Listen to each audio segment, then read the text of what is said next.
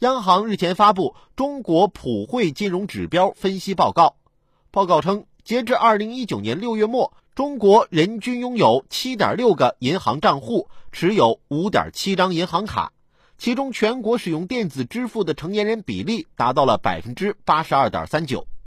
人均银行账户、银行卡不断增加是一件好事儿。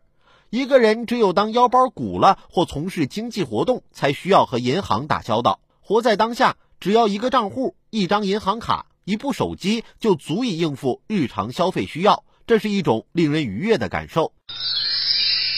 硬币的另一面，银行账户、银行卡多了也有烦恼，比如说管理。一般而言，我们会在不同的银行开户领取银行卡。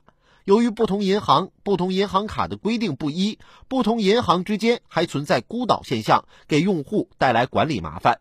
于是社会上出现了专业管理公司，但也有风险。如据称，管理信用卡已达一点三八七亿张，用户达到八千三百四十万的五一信用卡，目前就因为违规操作受到调查。除了麻烦，还有安全问题，比如说闪付。闪付有着方便快捷的特点，常常应用于超市、快餐、药店、便利店、公共交通等小额快速支付的场所，以及各类小额购买的菜市场、停车场等各类公共服务领域。但是，由于闪付交易时不需要输入密码，不需要与刷卡机紧密接触，导致银行卡存在被盗刷风险。此外，随着人均银行账户、银行卡不断增加，用户违约风险也在加大。在征信系统建设日趋完善的今天，这个问题也值得注意。